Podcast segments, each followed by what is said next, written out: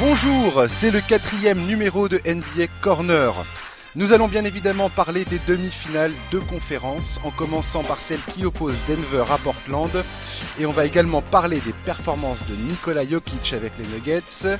On parlera des deux séries à l'Est, et on finira sur le duel entre les Warriors et les Rockets, qui a été largement pollué par les questions d'arbitrage. Et c'est Charles de Jouvenel qui me rejoint dans l'émission pour parler de tout ça. Bonjour Charles. Salut Josh, salut à tous. Ça va bien? Écoute, ça va très bien et toi? Eh oui, très très très bien. Euh, un, peu, un peu déçu par le match 2 des Nuggets face à Portland. Je suis content que la série soit à égalité, parce que c'est bien pour le suspense, dirons-nous. Euh, mais alors j'étais très déçu par le manque d'énergie de cette, de cette confrontation euh, au Game 2. Je m'attendais pas à ça. C'est sûr que l'intensité n'était pas vraiment au rendez-vous sur ce Game 2. Ouais, je suis assez d'accord et notamment on a vu, euh, on a vu le, le, le, comportement de Nikola Jokic qui a pas pris un seul tir durant le premier quart-temps, qui, a, qui a vraiment semblé avoir du mal à trouver son rythme avant finalement de rentrer dans le match. Mais effectivement, c'était c'était une affiche assez assez particulière la nuit dernière. Oui, alors pour moi, il y a deux choses euh, qui euh, à dire sur euh, concernant les, Nuggets depuis le début des playoffs hein, et même même dans la saison, à savoir que quand les lignes arrières, on va dire Jamal Murray et, Gary Harris ne mettent pas les shoots, et eh ben ça va pas vraiment.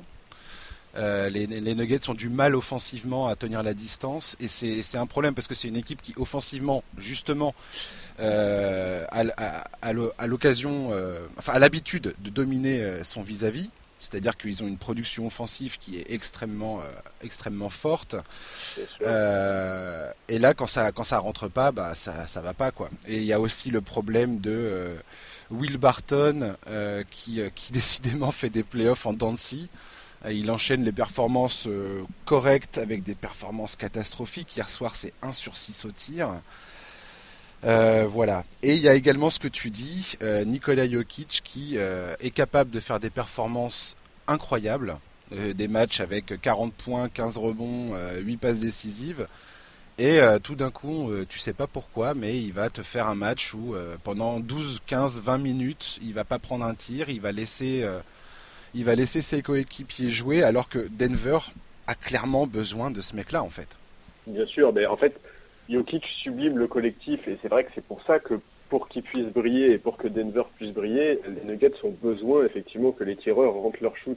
Parce qu'il est clair que euh, quand on a un big man avec les capacités à la passe et la vision de jeu de Nikola Jokic, il faut forcément que euh, ses coéquipiers soient en mesure de sanctionner, sans quoi forcément Denver se retrouve face à un problème assez insoluble c'est vrai qu'hier, euh, enfin la nuit dernière, pardon, euh, les shooters ont absolument pas mis dedans. Et c'est d'ailleurs, on, voit que Denver a dominé au rebond, mais que malgré ça, ils ont été absolument incapables de s'imposer parce que les pourcentages de réussite n'étaient absolument pas suffisants face aux Blazers.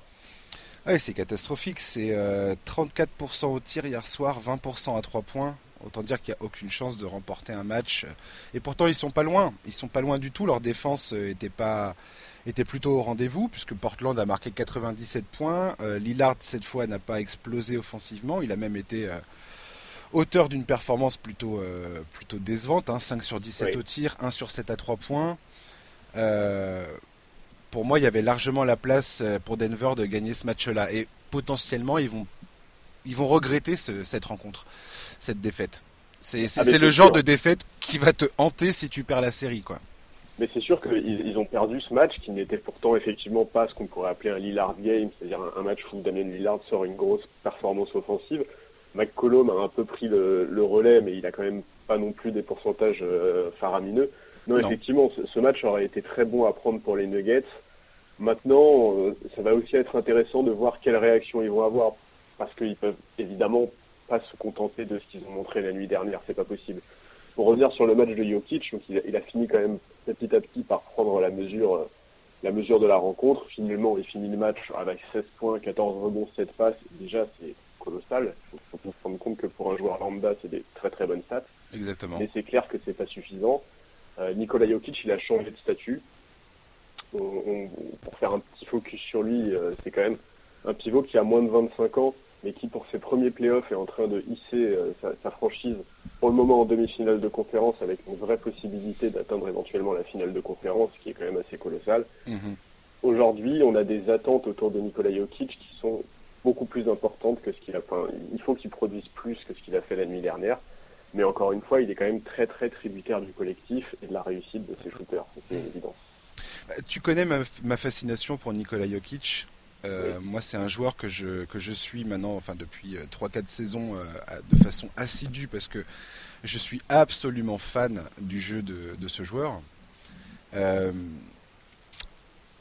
le, fait est qu'on a vu dans la série contre San Antonio, Jokic dès qu'il enfin dès qu'il n'était plus sur le terrain, c'était une catastrophe pour pour Denver. Euh, Mike Malone n'a pas arrêté de le dire d'ailleurs. Euh, disait souvent, voilà, il faut que j'arrive à trouver un, un 5, un 5 sur, présent sur le terrain sans lui, qui est capable de ne pas se prendre un run et où on se fait remonter complètement notre avance, ou on prend l'eau complètement et on se retrouve avec une valise de points derrière. Et, et Jokic, effectivement, quand il n'est pas sur le terrain, c'est une catastrophe dans ses playoffs. Euh, selon Basketball Référence, quand il est sur le terrain, euh, Denver est à plus 6 euh, en termes de, différentiel de points. Quand il est en dehors du terrain, il est ils sont à moins 10,9. Oui, oui. Non, mais... Donc il y, a une dépendance à Jokic qui, qui, est, qui est incroyable. Alors c'est à la fois le témoin de la force de ce joueur qui a 24 ans euh, comme on vient de le dire, euh, n'a pas encore la, je pense, la notion la notion de comment peser de tout son poids sur un match et comment faire en sorte que son équipe s'en sorte, asseoir sa domination en fait, parce que c'est clairement un joueur dominant, Jokic. Il n'a pas encore tout à fait cette, cette idée-là. à 24 ans, c'est tout à fait normal. le jour où il va comprendre ça, Denver sera d'autant plus incroyable, je pense. Mais il est clair que quand il n'est pas sur le parquet, c'est compliqué pour Denver. Mais en même temps, ça se comprend, c'est impossible aujourd'hui en NBA, mais pas seulement pour Denver, pour n'importe quelle franchise NBA, c'est impossible aujourd'hui pour un joueur de faire ce que Nikola Jokic fait. Il faut, bien être conscient de ça. Un, pivot avec une telle, une telle qualité de main, avec une telle intelligence de jeu, avec une telle vision, avec une telle qualité à la passe, aujourd'hui personne ne peut remplacer ça en NBA. Donc il est mhm. clair que quand Jokic n'est pas sur le terrain, Denver doit trouver d'autres solutions et ça passe par d'autres schémas, ça passe par d'autres jeux. Il faut, il faut trouver des alternatives. Quand il est sur le terrain, les possibilités sont multipliées, notamment l'axe 1-5 des Nuggets avec Jamal Murray. C'est un bonheur à voir sur le pick and roll. Jamal Murray, Nikola Jokic est vraiment remarquable. Malone a construit son équipe autour de Nikola Jokic parce qu'il a bien conscience du fait qu'il a une perle entre les mains. Et d'ailleurs, après le premier match contre les Blazers, il lui promettait un avenir au Hall of Fame, etc., ce qu'on peut tout à fait comprendre. Mais, mais il est clair que pour les Nuggets, peut-être pas dès cette saison, mais à partir de la saison prochaine, il faudra trouver des solutions pour ces moments où effectivement où Nikola Jokic est sur le banc. Oui, tout à fait, ouais. Et il faut trouver clairement un autre, un autre joueur. Enfin, Jamal Murray et Gary Harris sont les deux joueurs qui bénéficient le plus de la présence de Jokic sur le terrain. C'est-à-dire que quand il est sur le terrain, ces deux joueurs-là voient leur efficacité euh, offensive augmenter de façon exponentielle. C'est-à-dire qu'en en fait, Jokic, c'est un peu comme, euh, comme un Steve Nash quelque part. Euh, il a, il a une, influence sur le jeu de ses coéquipiers qui est qui est absolument jamais vu pour un pivot. Et ah j'ai vu un, article sur le site The Ringer où il pointe notamment son ratio passe décisive balle perdue. En ce moment dans les playoffs là, Jokic tourne à 8 euh, passes décisives par match. Et il est à 1,8 balles perdues par match. Grosso modo, ce que je suis en train de dire là, c'est du jamais vu dans l'histoire de la NBA. Oui, c'est ça. Tous les meneurs rêveraient d'avoir des statistiques similaires. Ah mais oui. Et dans le premier match de, Portland, à un moment, il perd un ballon, euh, il perd un ballon dans le match, et il y a Kevin McHale qui était au commentaire et qui disait rendez-vous compte, ça fait 80 minutes ou je ne sais plus combien de, de temps que Jokic n'avait plus perdu de ballon.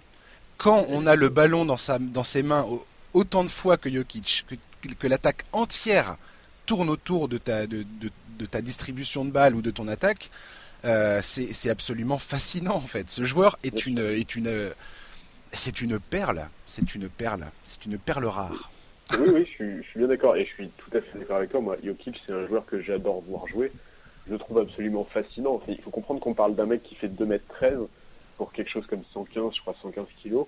Il a une vision de jeu, une aisance à la passe. Il a un jeu au poste qui est magnifique. Vraiment, moi, je trouve qu'il y a quelque chose de magique chez lui. Effectivement, c'est parfois, il, dégage parfois sur certaines séquences une certaine impression de nonchalance qui va effectivement devoir gommer avec les années s'il veut effectivement atteindre le, statut de Hall of Famer que Malone lui, promet. Il y a aussi une autre chose, moi, qui m'ennuie un tout petit peu avec Jokic, mais vraiment c'est un détail, et vraiment je mhm. rappelle qu'il a que 24 ans, c'est qu'en défense, il est en train de prendre l'habitude d'accentuer les contacts. Ouais. Ça, c'est parfois un peu agaçant. Mais il a 24 ans, et il est en train de réaliser quelque chose, enfin, vraiment, c'est un joueur de 24 ans qui vient de connaître une année, une saison régulière dans laquelle il a été pour la première fois All-Star, qui vit ses premiers playoffs, puisque la saison dernière, Denver avait échoué à la 9 place à l'ouest. Mhm. Et pour ses premiers playoffs, ce gamin de 24 ans, qui est franchise player de son équipe, peut hisser les Nuggets en finale de conférence ouest. Il faut vraiment, ça pose la performance. C'est absolument remarquable. C'est absolument remarquable. Et, et, moi, là où il m'a vraiment impressionné, c'est face aux Spurs. Quand on, quand on, avait parlé de cette série, je sais pas si tu te souviens, mais je t'avais dit que euh, les, pour les Nuggets, c'était un peu le baptême du feu. C'est-à-dire que les Spurs avec Popovic, c'est euh, Popovic, c'est l'expérience, c'est le mec qui sait exactement exploiter les, les failles des adversaires. Et, et, pour moi, Denver, il fallait qu'ils fassent leur baptême du feu et que ça allait être forcément le test ultime pour, pour cette jeune équipe. Ils ont réussi à passer ce test et Jokic a été euh, magnifique, magnifique dans cette série. Il a, il a porté l'équipe sur ses épaules. Euh, le Game 6 qu'ils ont perdu hein, par ailleurs, euh, il a fait une performance absolument incroyable avec 43 points et, des rebonds et des passes décisives et des contres et des interceptions. Défensivement, Jokic c'est pas c'est pas une foudre, hein, on le sait tous. Il est un peu lent sur ses pieds, il sait pas sauter, mais mais il, ouais, il, a surtout une science du placement qui est absolument euh, incroyable. Alors il, aura toujours des problèmes face à des équipes comme euh, comme Houston, des équipes comme ça qui jouent euh, clairement sur ses sur ses faiblesses et qui exploitent ça. Mais mais défensivement c'est pas le c'est pas l'espèce de, de, de, problème qu'il a été les années précédentes. Cette saison il a vraiment fait des gros gros progrès. À 24 ans sa marge de manœuvre est, est assez grande. Défensivement, je pense qu'il sera jamais exceptionnel. Par contre, offensivement, son impact est absolument. Euh, elle est, elle est, elle est enfin, c'est révolutionnaire. C'est un, joueur révolutionnaire à son poste, clairement. Oui, je, suis, bien d'accord. Je suis bien d'accord. Et c'est vrai que ces dernières années, on a vu euh, parfois, bah, notamment, je pense à Chris Paul, euh, des meneurs faire briller des pivots de manière parfois exagérée. Je pense notamment à, bah, Chris Paul qui, a mis en valeur DeAndre Jordan comme personne. Euh, aujourd'hui, on est en train d'assister à l'effet inverse. On est en train d'assister à un big man qui est en train de faire briller ses lignes arrière. Et c'est remarquable. Et pour revenir juste quelques secondes sur le parcours des playoffs des Nuggets, mhm. j'ai lu notamment sur les réseaux sociaux des gens qui relativisaient un petit peu ce parcours en mettant en avant le fait que les équipes rencontrées n'étaient pas les plus impressionnantes c'est vrai que le parcours en playoff des Nuggets est pourtant plutôt calme, mais il faut rappeler qu'ils se sont rendus la tâche entre guillemets facile en allant chercher le deuxième bilan de la conférence Ouest. Au début de la saison, tout le monde pensait que les deux premières places c'était pour les Warriors et pour les Rockets. Et si aujourd'hui Denver se retrouve à jouer les Spurs et les Blazers, c'est pas par chance, c'est parce qu'ils ont été arrachés ce deuxième bilan et c'est tout à fait mérité. Si aujourd'hui ils ont un tableau dégagé, c'est pas de la chance, c'est pas un miracle, c'est juste qu'ils ont fait une saison régulière qui leur a permis d'aller chercher non seulement l'avantage du terrain, mais aussi un tableau dégagé. Bien sûr, et Jokic était au centre de tout ça. Je veux dire, euh, Will Barton a manqué un, nombre incalculable de matchs. Euh, Paul Millsap a raté un nombre incalculable de matchs. Gary Harris a, manqué un, nombre incalculable de matchs. le 5 majeur de Denver qu'on voit actuellement en playoff, n'a pratiquement pas joué, euh, n'a pas été euh, en, état de fonctionnel de, de, toute de, toute la saison pratiquement. Et au centre de, des performances de Denver, il y avait Jokic et Jamal Murray qui ont fait une saison régulière absolument remarquable. Et tu as raison de, pointer ça du doigt parce que Denver, c'est pas un accident s'ils sont là. Et Jokic a été la, constante de, leur bonne performance tout au long de la saison et pendant ces playoffs. Et je, suis absolument euh, ravi de voir que cette équipe et que ce joueur soit capable de, s'en sortir. J'avais un peu peur contre les Spurs. quand ils étaient menés 2-1, il, a fallu vraiment aller chercher, à mon avis, loin dans le mental pour, euh, pour, les, pour les Nuggets. Il faut, faut pas minimiser cette performance. Je pense que ça serait une erreur de faire ça. Et tous les gens qui disaient Ah, mais Jokic, de toute façon, en playoffs, parce qu'il y en avait beaucoup, hein, euh, qui doutaient de, de, la capacité de Jokic à, à, à, être, à briller en playoffs, je pense que tout le monde peut aller se rhabiller euh, et, et, juste, juste reconnaître la, la, brillance de ce gars-là. quoi. C'est ça, et, et, cette campagne de playoffs, c'est un gain d'expérience absolument colossal. Effectivement, déjà, il a fait une saison il, faut, enfin, il faut se sans, sans les, les, les, saisons de mutants de Giannis Antetokounmpo et d'Arden, Nikola Jokic aurait été dans les discussions pour le titre de MVP. Il a fait une saison incroyable. Mmh. Euh, il a fait passer sa franchise de la neuvième place à l'Ouest à la deuxième place à l'Ouest. C'est vraiment c'est remarquable. Aujourd'hui, il, il, récolte les fruits de cette superbe saison régulière en playoff. Et, et ils sont, les Nuggets sont, les Nuggets et Nikola Jokic sont très clairement en train de prendre rendez-vous pour l'avenir la saison prochaine, ça doit être celle de la confirmation. Et, je leur souhaite. Et, hmm. c'est génial parce que bah, parce que quand on aime le basket, je je, peux pas concevoir qu'on n'aime pas regarder jouer un mec comme Nicolas Ça me semble vraiment incongru. Quoi. Et puis avec son physique de camionneur et, euh, et, Bien sûr, et le fait qu'il saute à 2 cm du terrain, c'est extraordinaire. Et surtout dans une ligue surathlétique. Exactement.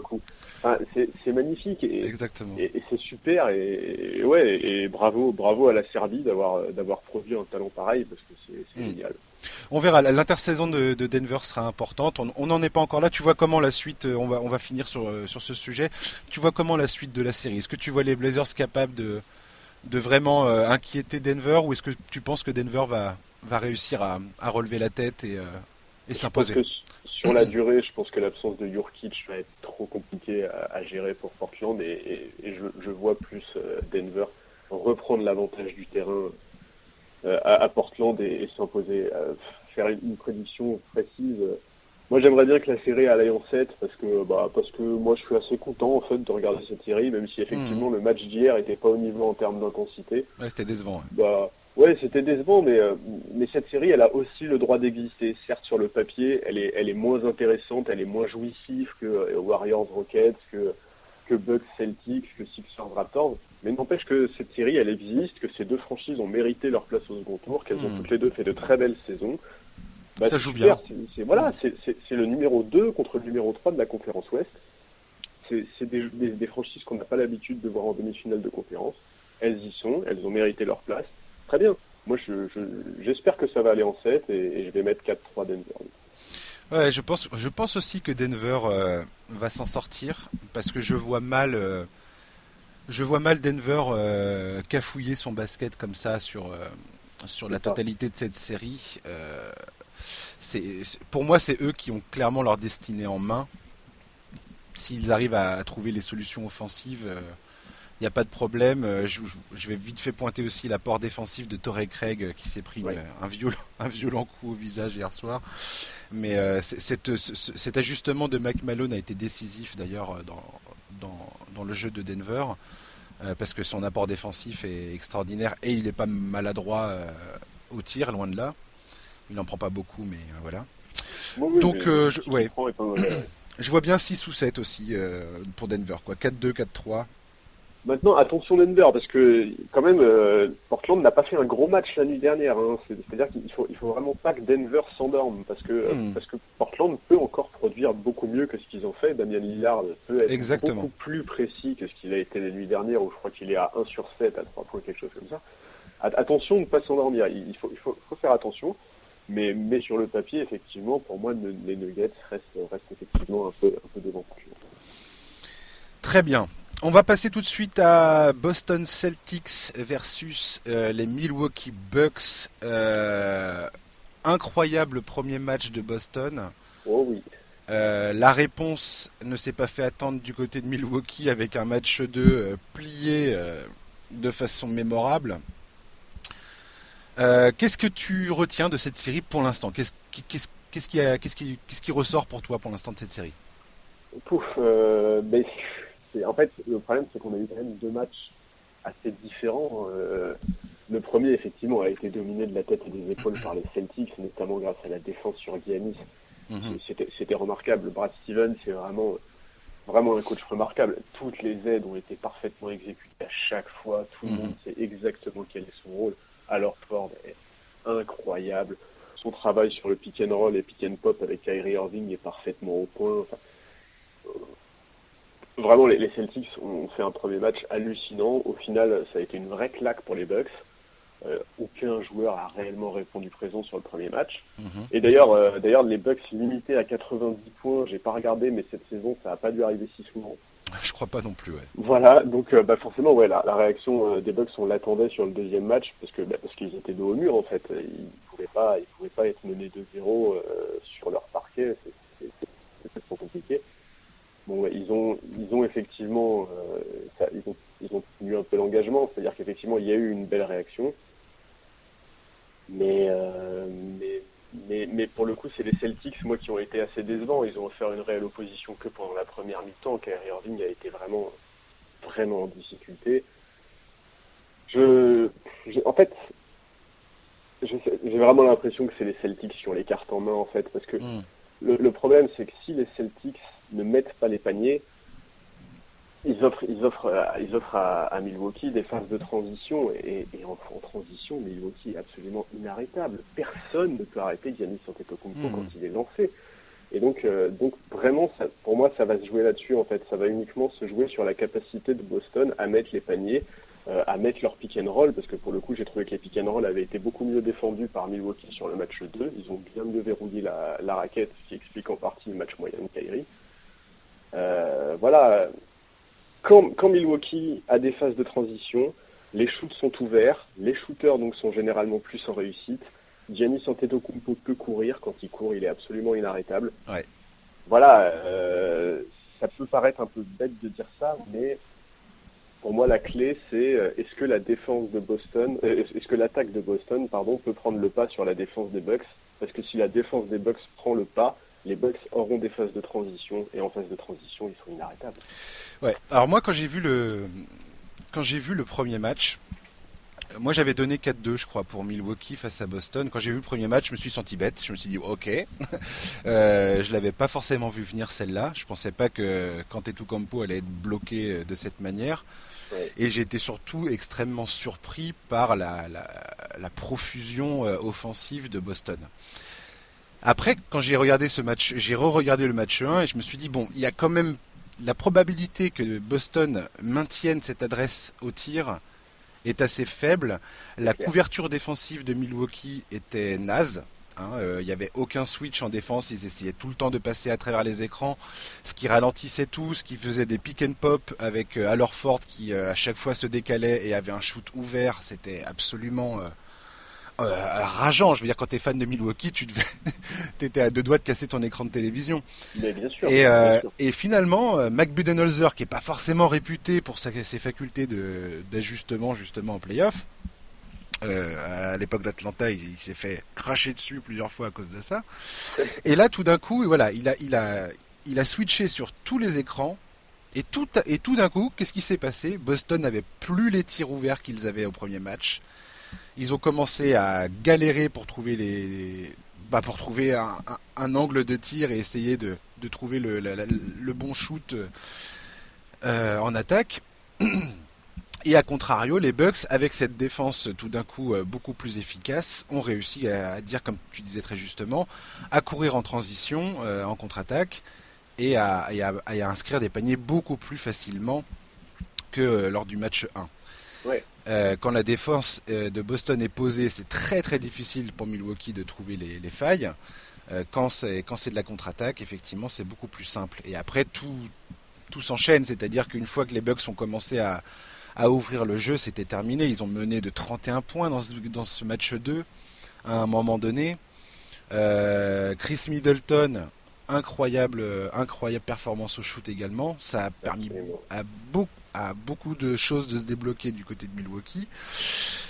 Euh, bon, moi je dis que Boston, heureusement pour eux, les deux prochains matchs sont à domicile. Ils ont sur le banc Brad Stevens qui est avec Popovic un des meilleurs coachs quand il s'agit de faire des ajustements de match en match et de d'exploiter justement les les, problèmes, enfin corriger les problèmes qu'il y a eu au match précédent, exploiter les failles de l'adversaire qui ont forcément qui sont forcément apparus à un moment ou à un autre dans le match. On verra bien la réponse. Mais effectivement, euh, pour moi, Boston, le problème, ça reste la production offensive. Est-ce qu'offensivement, ils vont être capables euh, de, produire assez de points euh, quand la défense de, Milwaukee est bien en place? Pour moi, c'était un peu une anomalie ce match 1 en termes d'adresse et de production offensive. En fait, je pense que la vérité, elle se situe entre les deux matchs. De toute façon, la, réalité, De cette, la réalité de cette série-là, elle se situe entre les deux matchs. Mais maintenant, moi, j'ai vraiment cette sensation, quoi qu'il arrive, que mais que malgré tout, c'est Brad Stevens et Boston qui ont la clé entre les mains en fait, parce que parce que pour moi, tout dépendra de leur capacité à trouver la réponse à la défense des Bucks. Alors dire ça euh, sur le papier, c'est facile, sauf qu'en réalité, la défense euh, des Bucks c'est la meilleure de la NBA en saison régulière, donc c'est très compliqué de trouver des réponses. Mais si Brad Stevens arrive à trouver la clé, s'ils arrivent à limiter le jeu des Bucks à, moins de transition, à plus de jeux installés sur demi-terrain, etc., ils arriveront à mettre les Bucks en difficulté. Maintenant, euh, maintenant ça reste facile à dire et très compliqué à faire. Mais, mais on parle effectivement de Brad Stevens qui a montré récemment que en termes d'adaptation, c'est quand même un des meilleurs coachs de la NBA. Ah bah clairement, ouais. vraiment, euh, ouais, vivement la suite de cette série, ça va être, euh, ça va être sympa, ça va être compliqué à pronostiquer. Boston a quand même repris l'avantage du terrain, il faut le signaler. Euh, bon, bah, vivement, vivement la suite et vivement, euh, vivement, euh, voilà, quel, quel système va mettre en place Brad Stevens, quels ajustements, comment est-ce qu'ils vont trouver la clé. Hmm. Moi, il y, a, il y a un autre point essentiel et je l'avais, je l'avais souligné avec avec Bastien de Trash Talk la semaine dernière. c'était Malcolm Brogdon qui va potentiellement revenir au Game 3. Euh, je veux dire, la, la, on ne sait pas comment il va revenir. Il, va manquer de rythme, il va manquer de. Ça va pas être facile de d'entrer dans une série aussi intense. Euh, après, Brogdon, c'est, c'est un, un, excellent créateur, un excellent shooter. Oui, c'est un cerveau. Et c'est aussi, c'est aussi la raison pour laquelle j'ai donné Milwaukee gagnant en 4-2, c'est que je, on savait que, que le gars allait faire son retour à peu près au game 3 ou au plus tard au game 4. Je pense que s'il y a moyen de le faire revenir au Game 3, il faut le faire revenir le plus tôt possible, justement pour qu'il ait le temps de s'acclimater un peu à l'ambiance et à, l'intensité. Euh, entre lui et Sterling Brown, ça va faire une grosse différence euh, pour Boston. C'est-à-dire que défensivement, Brogdon, il est très très fort. C'est un joueur extrêmement adroit. Comme tu dis, c'est un mec à un basketball IQ euh, au top. Incroyable. Ah ouais, ouais. Et je pense que ça, va, ça peut changer pas mal de choses. Je dis pas que ça va être la révolution côté Milwaukee, euh, mais quand même, je pense que le retour de ce joueur euh, va, faire beaucoup de bien à Milwaukee et, je reste confiant sur mon 4-2 pour euh, Milwaukee. Mais je, suis, assez d'accord, je suis tout à fait d'accord sur le fait que le retour de Brogdon, effectivement, à mon avis, est très attendu déjà par les Bucks et effectivement, je pense qu'il peut changer énormément de choses parce que, outre ses qualités défensives et ses qualités au shoot, il sort quand même d'une saison remarquable à ce niveau-là, c'est effectivement Malcolm Brandon, un joueur extrêmement intelligent, qui va être capable de s'adapter, qui va être capable de trouver des solutions. Et effectivement, oui, son, retour peut, euh, ça peut être le, entre guillemets, le facteur X de cette série, et ça peut tout à fait être celui qui fait tourner le, destin. Bah, bah, je, moi, je sais pas. En fait, j'attends vraiment beaucoup, beaucoup de Brad Stevens. J'ai vraiment du mal, en fait, aujourd'hui, après ces deux premiers matchs, à, déterminer quelle franchise est la favorite et quelle franchise va remporter cette série. Mais en termes de, en termes d'adaptation, je pense vraiment que Boston reste devant, et effectivement, grâce à Stevens, qui est plus réputé pour ça que Budenholzer. Donc vraiment, j'attends, euh, j'attends beaucoup, et, je pense que les deux matchs à venir à domicile pour Boston sont absolument capitales. Et s'ils remportent les deux, euh, s'il remporte les deux, ça peut, ça peut être vraiment compliqué pour Milwaukee. Oui, oui, j'entends bien ce que tu veux dire. Et c'est vrai que Ford a été euh, absolument époustouflant dans le game 1, euh, sa défense, et même le schéma défensif de Stevens, qui est de mettre euh, les big guys contre Antetokounmpo, c'est-à-dire Baines et Orford majoritairement. Pour lui rentrer dans l'art en fait, pour euh, empêcher Antetokounmpo d'utiliser sa puissance physique et sa domination physique dans la raquette. Et ça marche à merveille. J'étais absolument euh, en, totale fascination face à, face à, cette, euh, face à cette décision stratégique. et l'espèce de mur qu'il arrive à construire avec les trois joueurs à chaque fois qu'il se présente, donc son vis-à-vis direct à Antetokounmpo qui est Orford, et tu as toujours deux joueurs sur les côtés qui sont prêts à venir en aide au cas où et à l'empêcher de faire son step back pour euh, lui prendre le ballon euh, à partir du moment où il le découvre sur son dribble. Euh, c'est ça tient du enfin c'est du pur génie. Pourquoi je dis ça? Parce qu'on peut quand on peut on peut regarder ça et dire ah bah ouais forcément que ça marche mais personne ne l'a fait jusqu'alors. Je suis désolé mais Milwaukee ils ont roulé sur tout le monde toute la saison. Et personne n'était là à, créer cette et tu fais pas ça avec n'importe qui en plus. C'est juste que Boston, ils ont le personnel euh, pour faire ça. Cette, équipe a une intelligence collective qui est absolument remarquable. Exactement. la, lecture des aides sur, sur, sur ce match est, effectivement euh, très très impressionnante. Et c'est clair que il faut à la fois un coaching staff remarquable pour en arriver à là, mais, mais, pas seulement. Il faut aussi, effectivement, comme tu le dis, le bon personnel en termes de joueurs. Et, et Boston, là, et, c'est extrêmement difficile parce que sinon, euh, il se serait pas pris, euh, il se serait pas pris, il se serait pas pris 20 pions euh, au match 2, quoi.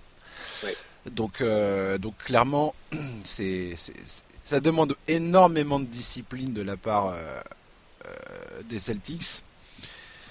Je, j'ai hâte de voir, effectivement. Cette série tient toutes ses promesses et je, je, suis impatient de, de, voir le Game 3, de voir comment euh, d'une part, enfin d'un côté comme de l'autre, ils vont réussir à ajuster le, leur schéma de jeu, quoi, et leur stratégie. Ouais, ouais, ouais. non, vivement la suite, c'est clair. Mm. Cette série, pour le moment, tient toutes les promesses, même si effectivement sur le papier les matchs n'ont pas été très serrés, mais, euh, mais ne serait-ce que la, la bataille d'ajustement des coachs, c'est vraiment génial.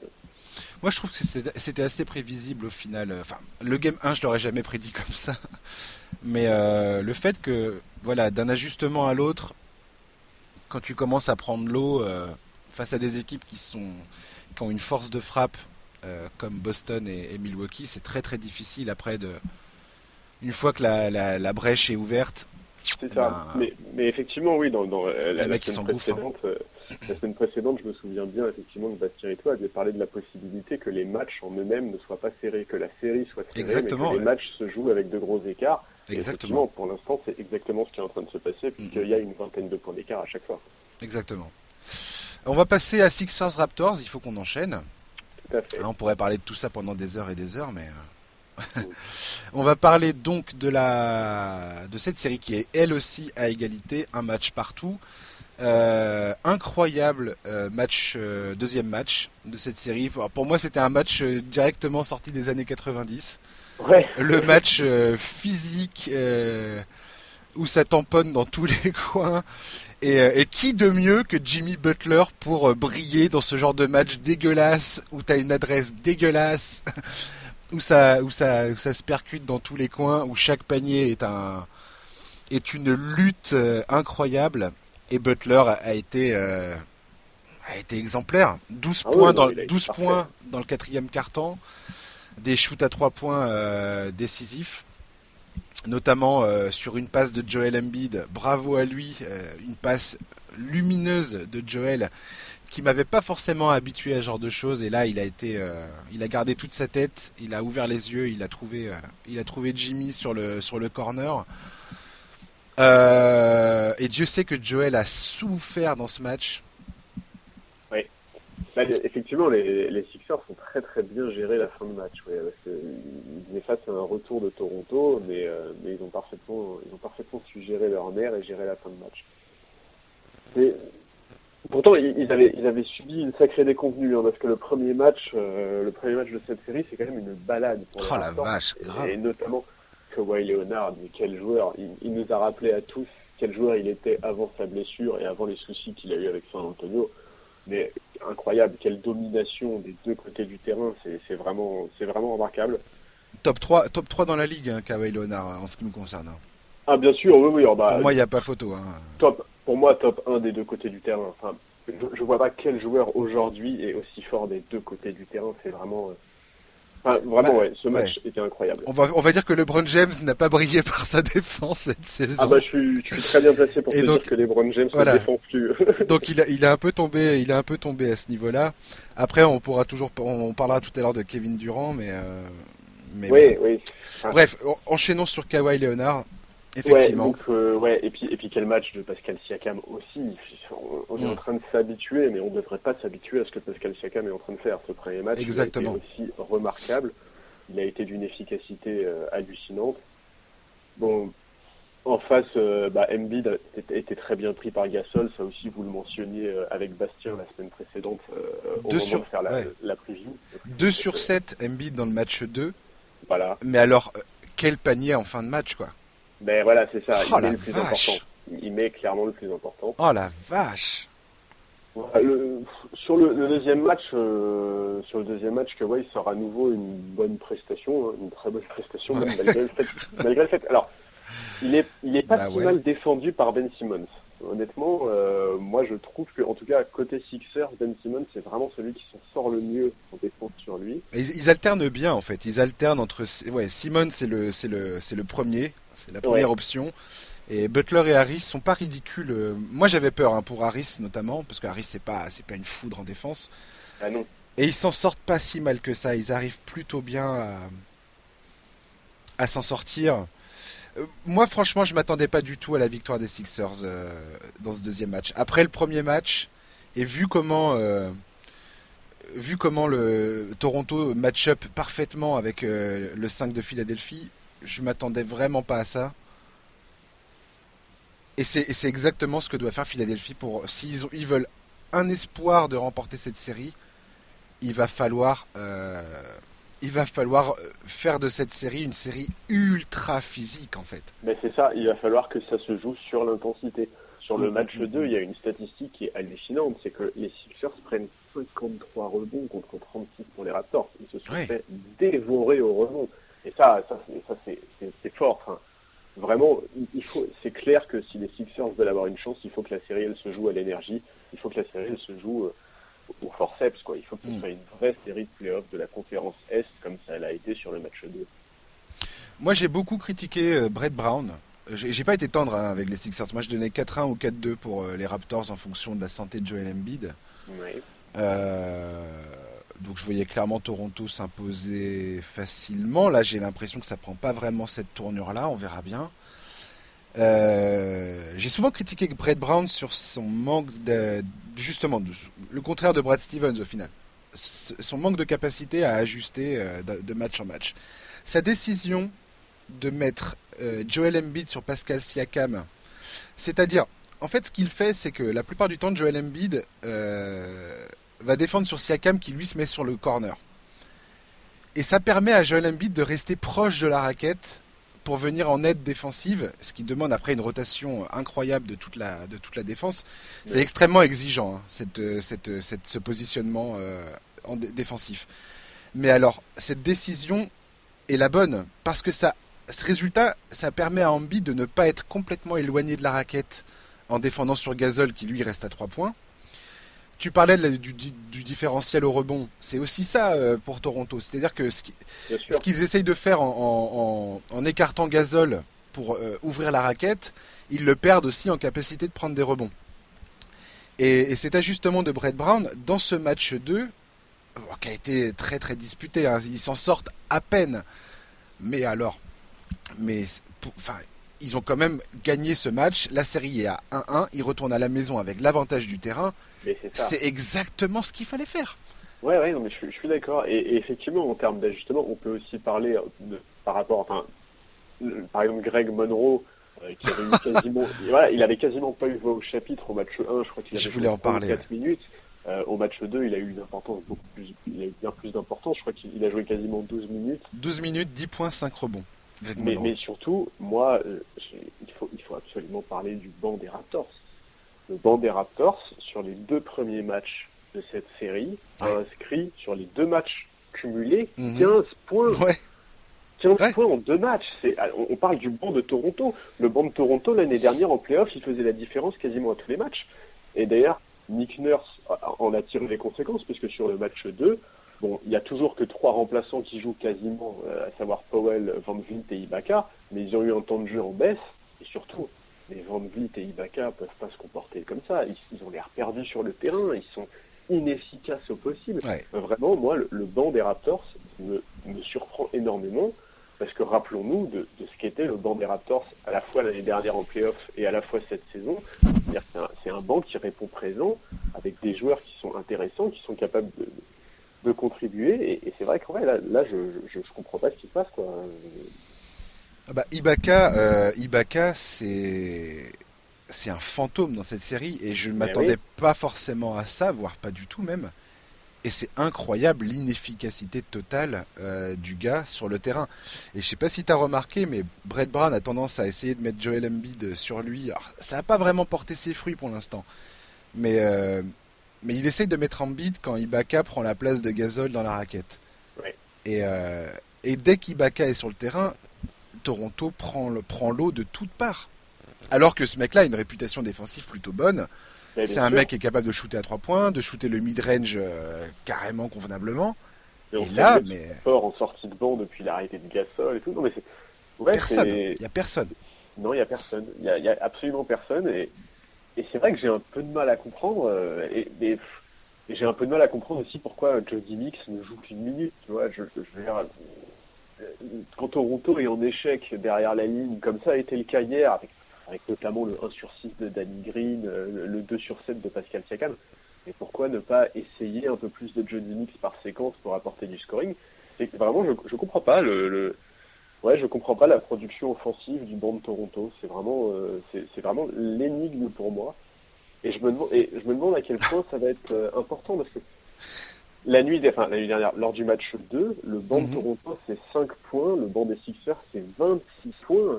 L'écart est colossal, et, du coup, Nick Nurse abuse sur ses titulaires. Exactement. Ça pourrait avoir des conséquences pour la suite, parce que même si Toronto passe ce tour-là, dans quel état vont être les titulaires? Mhm.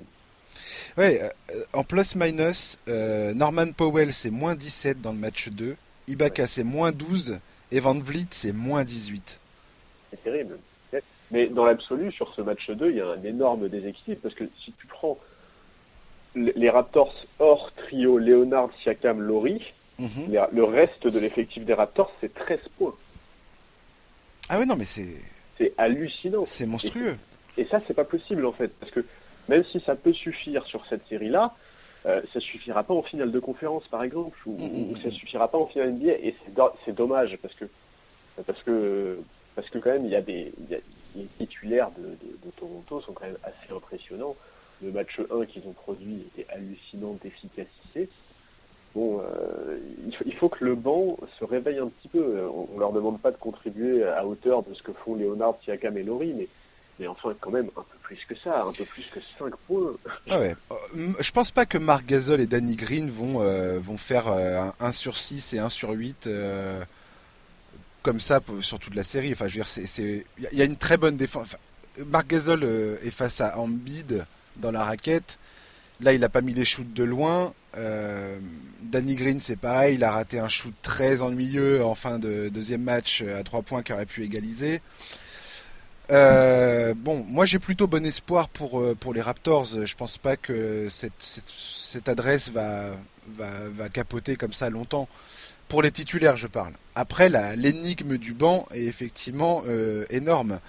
Euh, est-ce que les Sixers, eux, à contrario, peuvent espérer encore une production euh, telle pour Monroe et pour James Ennis? James Ennis, c'est 13 points et 6 rebonds en 24 minutes. Des 3 points absolument gigantesques. Enfin, d'une importance incroyable. Je sais pas. je suis partagé sur tout ça il va falloir encore euh, deux matchs pour voir un petit peu comment ça va se caler tout ça. Bien sûr. Mais euh, effectivement, euh, le banc de Toronto est un énorme problème et je ne pensais pas que ça aurait été une donnée aussi, aussi importante dans, ce, dans cette rencontre. Bah, en fait, c'est surtout qu'au moment de faire l'équilibre, de, faire un peu le, plus-moins de, chaque franchise, Toronto, le banc de Toronto, on a plutôt tendance normalement à le placer dans la, dans la colonne atout plutôt que. Exactement, Et là, clairement, c'est l'inverse qui se passe. Et effectivement, je suis d'accord avec toi, je pense que Marc Gasol et Green ne vont pas être aussi peu productifs sur les prochains matchs. Mais enfin, moi, Marc Gasol, je regrette un peu sa production offensive. Il est tellement peu sollicité. En playoff, je crois qu'il prend, il me semble qu'il prend à peine 6, tirs, 6, 7 tirs par match en playoff. Ouais. C'est très peu. Et, et forcément, qu'il a du mal à rentrer dans un rythme offensif parce que bah, il n'a pas le temps d'entrer dans un rythme offensif. Faut que tu prends 6 tirs sur tout, sur tout le match. C'est compliqué. Et c'est un un peu décevant parce que euh, on parle quand même d'un joueur qui, avant d'arriver à Toronto, devait tourner euh, entre 10 et 15 tirs par match très largement. C'était le franchise player de son équipe. Hmm. Je, je sais pas, je, je me dis que parfois, quand, quand, quand les Raptors sont en échec à la ligne, comme ça a été le cas sur le match 2, euh, utiliser plus Marc Gasol dans la raquette pourrait être une, une idée. Mais, mais bon, pour l'instant, c'est clairement pas le cas du tout. Ouais, ouais, et puis c'est pas évident de toute façon, quoi qu'il arrive. La, une des réalités aussi de, de la venue de Marc Gasol à Toronto, c'est que c'est pas simple de faire rentrer un joueur comme ça en cours de saison dans un collectif. Bien sûr. C'est extrêmement compliqué. Euh, Toronto, ils, ils, ont, ils, ont, quand même sacrifié un peu de, de leur puissance euh, sur le banc, de leur, de leur force de frappe euh, venue du banc, euh, de leur remplaçant avec ce, ce trad. Euh, ça justifie pas le, le, le, capotage total de d'Ibaka, Van Vliet et Powell, mais euh, mais c'est pas évident de, de, faire rentrer comme ça un joueur. Effectivement, Gasol avait, avait toujours eu un rôle offensif beaucoup plus important à Memphis, oui. où, où, ça, où son, son, apport offensif était absolument nécessaire. Là, ça l'est beaucoup moins.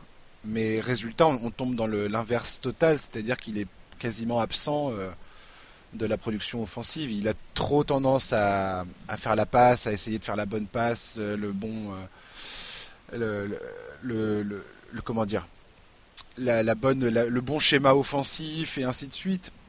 Oui, c'est ça. Il, il, est trop quelque part, il est presque trop, il essaye d'être trop académique pour s'intégrer dans le jeu des ouais. rapports il est trop attentiste et trop dans la dans le trop dans le collectif. C est, c est, voilà, il y a des joueurs ils sont oui, trop voilà, individualistes et ben lui il est trop dans le collectif quoi. Oui, je suis d'accord. Il faut qu'il prenne un peu plus euh, ses responsabilités en attaque et, et qu'il punisse en fait les, les Sixers quand quand il le laisse ouvert ou quand il a une vraie opportunité de de d'aller inscrire des points facilement dans la que ce soit dans la raquette. Là, il y a pratiquement pas de post-up euh, de Marc Gasol alors qu'on sait tous qu'il a quand même un, un jeu de haut panier qui est qui est très bon quand il est en, tête de raquette, à la passe et ainsi de suite. Euh, Marc Gasol, c'est une poésie quoi. On parlait de Jokic tout à l'heure. Euh, c'est Gasol, c'est un excellent passeur et il est capable de faire beaucoup de dommages euh, sur le terrain euh, en poste haut. Donc, je sais pas. On verra bien. C'est ça que je regrette un peu. Tu vois, au match 2, il prend 6 tirs, donc 4 à 3 points. Quoi. Il a une présence dans la raquette, c'est vraiment trop, trop insuffisante pour moi. Il faut croire que la défense de Philadelphie arrive aussi bien à l'empêcher. Euh, sûr. Il y a probablement beaucoup de ça aussi. Je veux dire, euh, on peut pas retirer ça à Philadelphie. En tout cas, j'ai hâte de voir le, le Game 3. Oui, pareillement. Euh, C'est vendredi, je crois, euh, ce match. Donc, euh, on va suivre ça avec beaucoup d'intérêt. On va finir assez rapidement sur Warriors. Enfin, rapidement, ça va pas être facile, mais Warriors Rockets. Moi j'ai été extrêmement euh, agacé par le game 1. Ouais, je euh, autant je comprends la frustration des Rockets sur les fautes qui n'ont pas été sifflées, autant j'ai trouvé que c'était euh, c'était trop à la fin cette conversation sur ah les arbitres. Alors oui, il y a eu une incidence claire, nette de, de l'arbitrage, mais ça n'a pas tout fait non plus. Et on peut pas, pour moi, on ne peut pas nier que Harden et Chris Paul sont des joueurs qui cherchent en permanence la faute et que et ça on en a déjà parlé toi et moi et qu'au bout d'un moment en playoff ça joue contre toi. Je suis Bien désolé. Et c'est exactement euh, ce qu'on a vu à, à l'œuvre dans ce match 1 pour moi. Moi, je ne comprends pas ces discussions. En fait, je comprends pas ces discussions parce que, en fait, c'est un débat qui est, en fait, c'est un débat qui est récurrent depuis quelques saisons, mais qu'on personnifie sur, le, sur, sur cet affrontement entre Warriors et Rockets depuis un an. Parce que déjà l'année dernière, en finale de conférence Ouest, c'était la même chose. On nous parlait de l'arbitrage constamment. Il faut arrêter, il faut comprendre qu'en play-off, l'arbitrage n'est plus le même qu'en saison régulière, que les contacts sont accentués par les attaquants ne sont plus sifflés, que les contacts dans la raquette sont moins sifflés. Et c'est évident que quand sur un shoot à trois points, le tireur s'élève et en retombant va chercher le contact avec le défenseur, ça n'est pas sifflé en playoff. Point. On sait aussi que l'équipe qui reçoit a toujours certains coups de sifflet. Les coups de sifflet qui sont entre guillemets polémiques, en général, tournent toujours en faveur de l'équipe qui est à domicile. Bah, sur les deux premiers matchs, l'équipe à domicile, c'était les Warriors. Sur les deux matchs suivants, ce sera les Rockets. Et l'arbitrage sera forcément différent. On sait comment ça fonctionne. Et effectivement, les discussions sur l'arbitrage sont en train de prendre une dimension qui est épuisante. Je veux dire, les histoires, on, nous a, on a été nous parler de euh, à la NBA va nommer, euh, c'est Scott Foster, je crois, l'arbitre Ouais, de ça, ce ouais. match.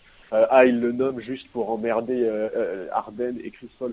Mais enfin, mais vous croyez vraiment que la NBA décide de quel arbitre va arbitrer un match la veille de ce match Mais ça n'a pas de sens. C'est des décisions qui sont prises bien en amont. Euh, en Voilà. plus, il y a des statistiques qui sont sorties euh, en expliquant que Foster avait arbitré 7 matchs des Rockets cette saison, que ça avait donné 7 victoires. C'est Six faux, matchs, que ouais. Voilà. Et alors en fait, cette stat est fausse. Foster a arbitré un match entre les Wizards et les Rockets en décembre dernier, qui a été survolé par les Rockets, qui se sont posés de 20 ou 25 points. Ouais. C'est épuisant. Arrêtez de parler de ça. Je- moi, je, je n'en peux plus. mais Vraiment, je, je comprends pas ces discussions dans les gens. Enfin, je, je comprends pas qu'on préfère parler de ça plutôt que de parler de d'un André Godala qui est au frigo toute la saison et qui sort des playoffs absolument hallucinants. Mm. Comprends- Vraiment, je, ouais, moi, ça me, ça, ça me fatigue et, et je, je trouve ça décevant parce que cet, affrontement, on l'attend depuis le début de la saison. C'est clair. Euh, C'est dommage de, dommage de perdre autant de temps à parler d'arbitrage. Ouais, alors moi, euh, moi, ce qui me fait marrer, c'est qu'on a parlé 48 heures de, la, de, la- de cette zone d'atterrissage. On a, Oui. on a passé 48 heures à parler que de ça. Mais bien sûr. Où est-ce que le shooter doit tomber Et avec les palettes graphiques, et vas-y que je te fais des petits signes en couleur, et voilà, et regardez ce qu'il fait là, et regardez ci, et regardez ça. Mais sérieusement, on va passer tout notre temps à parler de ça C'est Voilà, et- absolument abject et, et- et inintéressant. Alors maintenant, pour ceux qui doutent vraiment de, euh, de la de la- de l'honnêteté, on va dire, du corps arbitral, et je suis encore une fois d'accord avec le fait qu'il y a eu des décisions euh, extrêmement mauvaises. C'était pas un, bon match en termes d'arbitrage. La NBA l'a reconnu. Ils ont sorti leur rapport. Ils ont dit voilà, on a loupé ça, on a loupé ça, on a loupé ça. Ok. Maintenant, vous allez sur YouTube, vous regardez les vidéos qui ont été faites euh, à, à- à droite, à, tort et à travers, ça a été fait de toute façon. Euh, Tim Legler en a parlé, Scott Van Pelt en a parlé, c'est sur les émissions américaines que vous trouvez sur YouTube. Et vous verrez bien que il y a les shoots normaux où un shooter saute et retombe et prend son shoot, et il y a les shoots comme Harden et Chris Paul les prennent de temps en temps, où Bien le sûr. but n'est plus de mettre un shoot, mais le but est de provoquer une faute. C'est la façon de jouer des Rockets. C'est pas un mensonge, c'est pas un parti pris de dire ça. C'est la réalité. Les Rockets, voilà, les. Rockets jouent la faute, jouent les lancers francs. C'est comme ça. Et en playoff, c'est comme tu le disais très bien, et ben t'as beaucoup moins de, de, de- de coups de sifflet sur ces trucs-là. Voilà. C'est comme ça.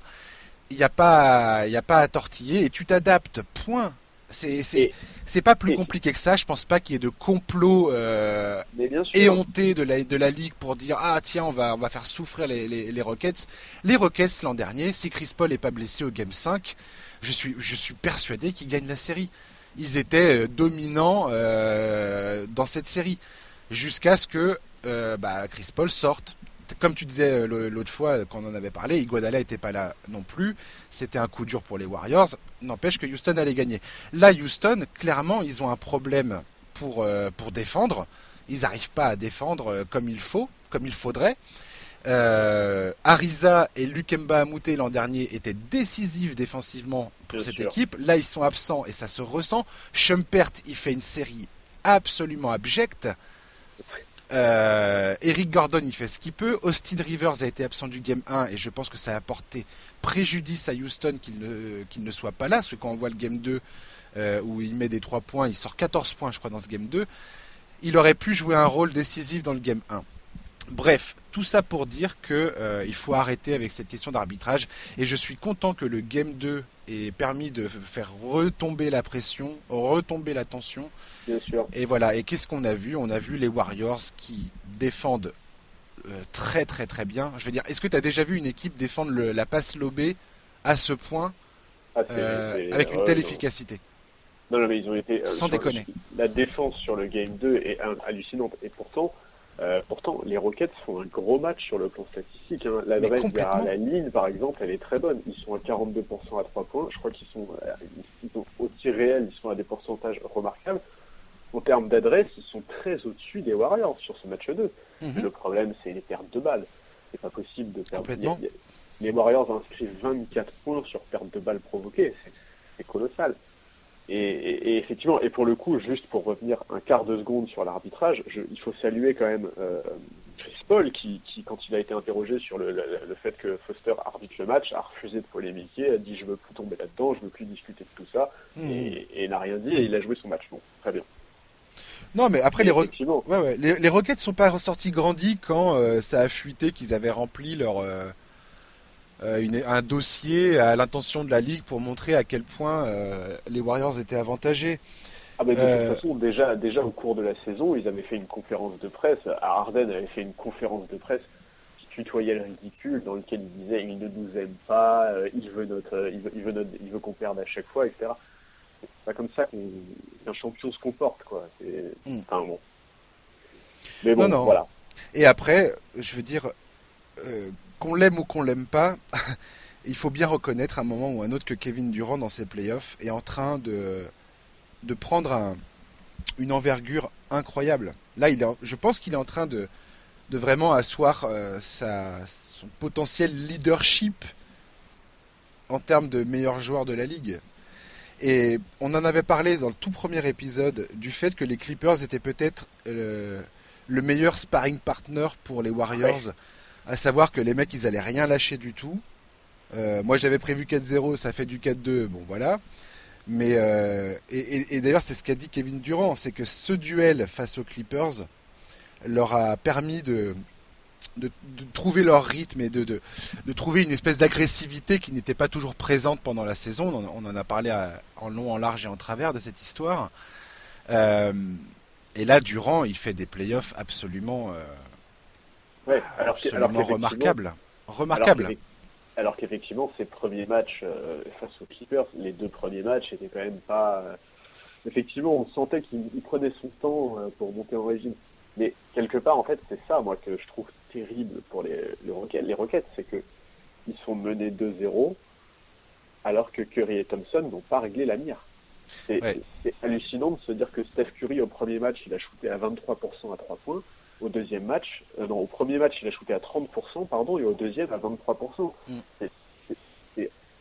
Moi, moi, si j'étais supporter des Rockets, je pense que c'est ça qui me ferait le plus mal, c'est de me dire que, ben, en réalité, les Rockets sont déjà menés de 0 alors que Steph Curry et Clay Thompson n'ont pas encore sorti, Clay Thompson un peu plus, mais Curry n'a pas encore sorti de gros match, que dans l'ensemble, euh, les Warriors euh, au, au, match 2 ont vraiment été assez moyens en termes d'adresse c'est assez terrible de se dire ça. Et, et c'est vrai qu'Arden, c'est horrible à dire, mais en fait, j'en attends plus. Et c'est horrible à dire parce qu'il en fait déjà tellement. Mais, le fait est qu'il souffre de l'arbitrage playoff parce que ses pénétrations dans la raquette sont beaucoup, beaucoup hmm. moins efficaces. Euh, il prend une très grosse pression défensive de la part bah, des Warriors, notamment d'Igodala, qui est une efficacité hallucinante. Et puis Draymond Green aussi. Draymond, Green, Draymond Green est incroyable. Sa faculté de supprimer totalement la passe lobée avec Capella. Enfin, on parle quand même du fait que Utah, qui a un pivot de 2m20 dans la raquette, n'arrivait à rien faire euh, contre cette histoire de passe lobée. Parce que tout le monde sait ce qui va se passer. Arden arrive, soit il fait le flotteur, soit il fait le lay-up, soit il fait la passe lobée à Capella si le, si le pivot avance. Mais au-delà de ça, les Warriors ont une intensité beaucoup plus importante que celle des Rockets. Mmh, mmh. On a vu, on a vu du Looney, du Iguodala, du Draymond Green aller chercher des rebonds offensifs euh, venus Clay Thompson aussi. Clay Thompson, La défense de Clay Thompson est absolument incroyable. Et, et vraiment, ça c'est ça c'est avec des fautes. Ouais. Avec des fautes pas sifflées, d'accord. Ok. Ok. Mais, mais voilà, c'est clair que c'est clair que pour les Rockets, euh, là, ça fait mal. Hein. Déjà, hmm. on, peut rappeler la stat. la, euh, série, est, la série est terminée pour moi. Bah voilà, les équipes qui mènent 2-0 dans une série en 7 ont 93% de chances de remporter la série. Alors, la chance que Houston a, c'est qu'il joue contre une franchise qui a l'habitude de rentrer dans l'histoire en bien comme en mal. Donc, Exactement. pourquoi pas Mais mais déjà, mentalement, là, c'est compliqué, je pense. vraiment, euh, il faut une réaction très forte dans le Game 3, sinon, effectivement, je, ça, peut, être, ça, peut, être, compliqué. Bah, si Houston gagne les deux prochains matchs à domicile, ça fait 2-2 et on, on, part pour un match, un, un Game 5 pivot euh, où euh, il peut tout se passer finalement. Et Golden State n'a pas forcément brillé à domicile dans ses playoffs pour l'instant. Voilà, c'est ce que j'allais dire. Sachant que si on se retrouve à 2-2, on en est exactement au même stade que l'année dernière en finale de conférence où les deux franchises étaient à 2-2, à ceci près que c'était les Rockets qui avaient l'avantage du terrain et qui ont hmm. malgré tout perdu le game 7 à domicile. Après, si les Rockets arrivent à gagner 4 fois en 5 matchs contre Golden State, franchement. Euh, bah, c'est ça. Ouais, Moi, j'y crois pas une seconde, mais, euh, mais s'ils le font, alors là, euh, là, tu peux dire que Houston a réalisé l'exploit de la décennie, quoi. Bah c'est ça, il rentre dans les livres d'histoire euh, directement. Moi, j'aimerais juste terminer pour, euh, par souligner une chose quand même, euh, revenir sur Kevin Durant, parce que Kevin Durant dans ses playoffs, pour l'instant, défensivement, il est, il est, il est opérationnel comme rarement il l'a été. Ouais. et en attaque, enfin, là, là, Kevin Durant, c'est clairement le, le mal alpha de cette équipe. Là, il tourne à 52,7% de réussite au tir, plus de 40% à 3 points, plus de 90% en lancer franc. Il perd 4, euh, ballons, plus de 4 ballons par match, ce qui est, toujours un peu son, son péché mignon, mais le mec, il a 50, 40, 90 avec un plus-minus de 10,8. Il a 1,4 interceptions et 1,3 comptes par match. Je veux dire, Kevin Durant dans ses playoffs, je sais que beaucoup de gens le détestent, mais alors, il y a bien un moment où tu es obligé de, tirer ton chapeau et de dire Ok, mec, il est, il est indéfendable. Il marque des shoots incroyables. Contrairement aux années précédentes, je trouve qu'il a beaucoup moins les œillères et qu'il arrive à, mieux doser à la fois son jeu individuel et à la fois le collectif euh, qui fait la particularité des Warriors. Et il a trouvé, j'ai l'impression qu'il est en train de trouver cet équilibre. Et s'il trouve cet équilibre les, Warriors, je pense pas qu'il y ait qui que ce soit qui, qui puisse les arrêter. Ben, en fait, déjà, je pense que le fait qu'il n'y ait pas les LeBron James en face, c'est une bénédiction pour lui. Je pense qu'il force moins les choses, effectivement, ça, ça l'aide à avoir un, être plus ouvert sur le jeu. Enfin, je sais pas, en fait, effectivement, j'ai l'impression que cette saison en playoff, il atteint un niveau qu'il a jamais atteint, effectivement. Enfin, en fait, je sais pas si. En fait, c'est une, une, certaine forme de maturité. Il a effectivement dans son jeu, je trouve, atteint une forme de maturité des deux côtés du terrain qui est remarquable à voir. Il est absolument indéfendable. Kevin Durant, il est beaucoup trop long. Il faut dire les hmm. choses. Il est trop long. Maintenant, euh, pour se projeter un peu, moi, quand je vois les Warriors dans le match 2, je peux pas imaginer une seule seconde que Kevin Durant se barre de cette équipe. Ça me semble, enfin, il serait fou, il serait fou de s'en aller parce que effectivement, il est, il est en train de devenir le patron pour de hmm. vrai. Euh, les deux saisons précédentes, on disait malgré tout que le vrai franchise player, ça restait Stephen Curry, que même si en termes de production offensive, Durant était devant, Steph Curry restait l'âme, le vrai leader de cette équipe, etc. Euh, sur le match 2, je suis, je suis désolé, mais le patron de cette équipe, c'est Kevin Durant. Euh, cette, cette, année, le patron de cette équipe, c'est vraiment Kevin Durant. Ouais, Alors après, moi, moi j'ai envie de dire, j'ai envie de saluer le fait que Stephen Curry sait aussi euh, donner l'espace nécessaire à Kevin Durant pour que pour qu'il puisse s'exprimer. Oui, Curry et Clay Thompson ont accepté de, revoir leur nombre de tirs à la mm. baisse depuis l'arrivée de Durant. Et effectivement, il n'y a pas beaucoup de joueurs qui seraient capables de, cet effort-là et de le faire avec le sourire, etc. Après, en tout cas, la machine des Warriors est vraiment redevenue extrêmement impressionnante. Ouais. Et puis comme tu disais, euh, Iguodala euh, t'imagines la défense de, ces, de, de ce 5 majeur, t'as Iguodala, Draymond Green, Kevin Durant, Clay Thompson, rien que ces quatre joueurs-là, qui jouent euh, à peu près 38-40 minutes par match, je veux dire, c'est un, problème colossal pour n'importe quelle équipe. Donc, Ouais, non, et puis vraiment, Iguodala, vraiment 35 ans. en fait, maintenant, André Iguodala, en, fait, c'est un peu comme s'il incarnait les Warriors, c'est-à-dire c'est un joueur qui ne joue quasiment plus la saison régulière, quoi. Alors les autres, hmm. ils la jouent, mais ils la jouent complètement euh, en étant, enfin, vraiment un peu par-dessus la jambe, en, en, en, prenant les matchs, certains matchs vraiment pas au sérieux du tout, euh, en actant le fait d'être très léger sur certaines rencontres. Mais alors dès qu'on arrive en playoff, le joueur change, quoi. Enfin, c'est hallucinant. C'est vraiment moi j'adore ce type, vraiment j'adore André Godala et je suis, je, suis très content de le retrouver. Et, voilà, il faut rappeler qu'André Godala, il n'a pas joué une seule seconde l'année dernière dans la finale de conférence face aux Rockets. Et voilà, cette année, il est présent et ça change tout, ça change tout. Ça change énormément de choses. Ah ouais, il est dans le starting five, il change, il change défensivement énormément de choses. Et puis même, j'ai l'impression, j'ai l'impression que quand il est là, ils sont plus appliqués. Enfin, vraiment, c'est vraiment un leader à l'ancienne, André Godala, et moi mm. j'adore ça. Et je trouve ça génial de, le voir à ce niveau-là, à cet âge-là. En tout cas, j'ai hâte de voir ce que ça va donner à Houston. J'espère que effectivement les critiques du corps arbitral c'est derrière nous définitivement et qu'on va pas se retaper cette espèce de sauce incroyable euh, qui était franchement, euh, franchement fatigante. Ouais. Euh, et, voilà, et qu'on va retrouver un petit peu plus de, calme euh, et qu'on va pouvoir profiter de, ce duel qui, enfin, je veux dire, les deux premiers matchs, quand bien même ils ont tourné à l'avantage de Golden State, étaient d'une, étaient, absolument géniaux. Enfin, moi j'ai beaucoup. Ah, on a atteint un niveau de jeu hallucinant. T'as l'impression d'être devant les finales NBA, clairement. Enfin, je veux dire. Exactement. ouais, ouais, c'est En termes d'engagement le, deuxième carton du match 2, le niveau de jeu est absolument remarquable. Vraiment. ils se répondent coup sur coup. Euh, enfin, le premier qui craque en termes d'adresse, c'est fini pour lui. Quoi.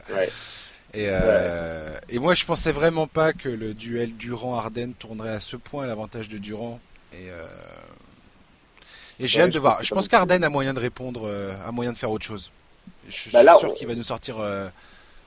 il va nous sortir autre chose à un moment ou à un autre. je, veux, je veux y croire, quoi. Bah, la bonne nouvelle, c'est qu'a priori, euh, les, nouvelles euh, des examens qu'il a passés pour son problème à l'œil sont, a priori très bons et normalement, il devrait avoir, euh, il devrait plus avoir aucun problème. il devrait plus avoir aucun problème de vision pour le Game 3 hmm. et ça, effectivement, c'est une chance.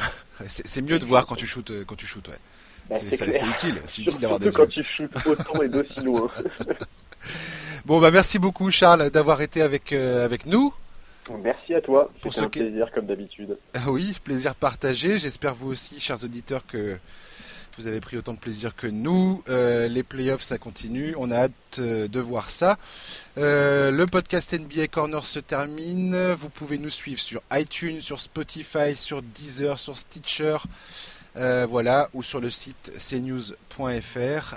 merci à tous ceux qui prennent le temps de nous écouter ça fait chaud au cœur. N'hésitez pas à nous envoyer euh, bah, des, des, comment dire, vos réflexions, euh, des idées, euh, des idées, enfin de n'importe quoi. si vous voulez qu'on parle de certains sujets en particulier, n'hésitez pas. Vous pouvez me trouver sur Twitter at Jean-Hervé Moisan. voilà, merci encore et je vous dis à la semaine prochaine. Charles, à très bientôt. Ciao